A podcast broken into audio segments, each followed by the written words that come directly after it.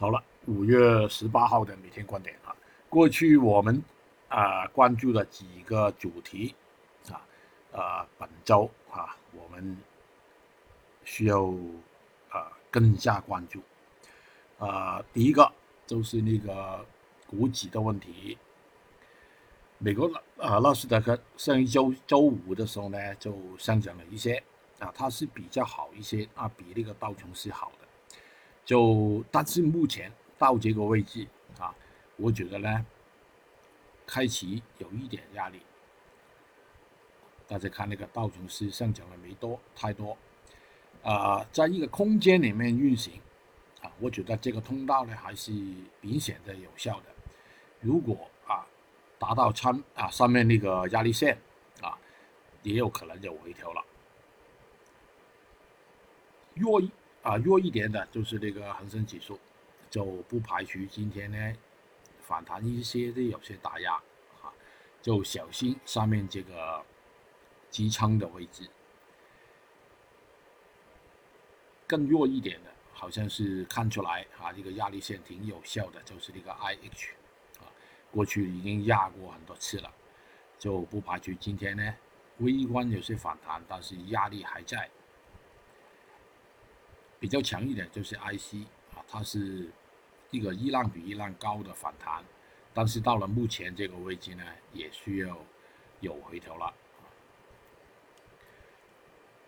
在中间的位置呢，就是 IF 啊，压力线很明显的哈，上一周大家都看到了。好了，另外一个主题呢，就是我推啊推论的一个原油已经达到那个目标。今天早上开出来呢，就破了三零，就三零上面高一些，就开启有些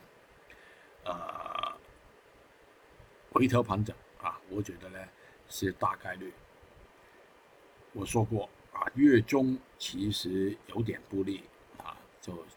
今天是月中的第三周的第一天啊，开启小心小心。好了，有些板块是偏弱一点的那个镍啊，在过去呢是跟那个股指有关系的啊，所以呢就比那个股指呢还弱一点。大家可以看到了，这个镍这个情况就好像是一个前慢后快的动作啊，在回调，你可以说是回调吧啊，因为过去反弹啊到一个高位之后呢，就开启进入。回调盘整的时段了，今天微观有反弹，但是小心啊，开启有些板块那个新情况也是啊，上一周我们也做了，就小心还是跟那个镍啊那个情情况是差不多的。有些板块那个铜情况也是，上面有两个压力线啊，就微观反弹，但是总的趋势还是有点不利。硅铁情况也是了啊，你看上面那个压力线啊，过去几天我都没做那个郑州了啊，今天来关注一下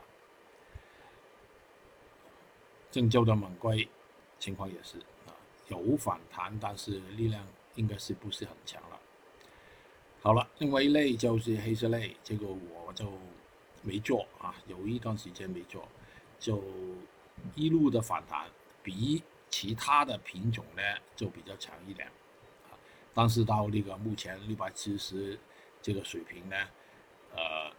很难避免一个很明显的回调了。带领其他的螺纹钢、叶卷，啊，同样的这个情况。好了，第三个主题就是推论的有新高的一个黄金。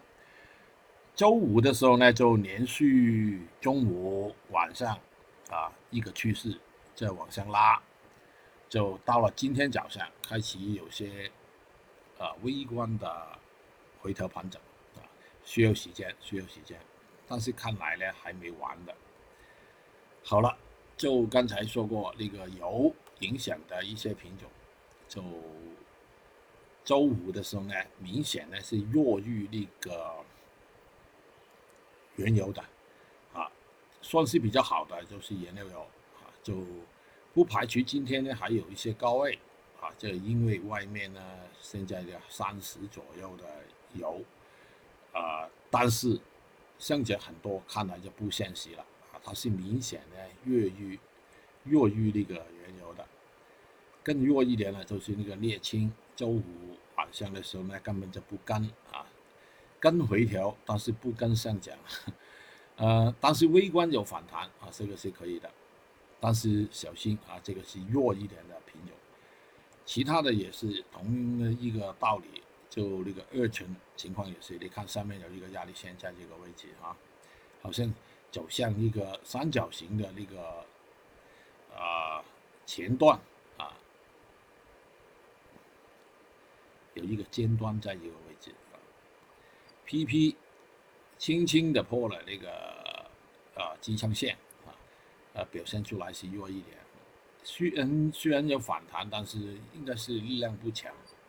小心那个原油的一个回调对他们有影响。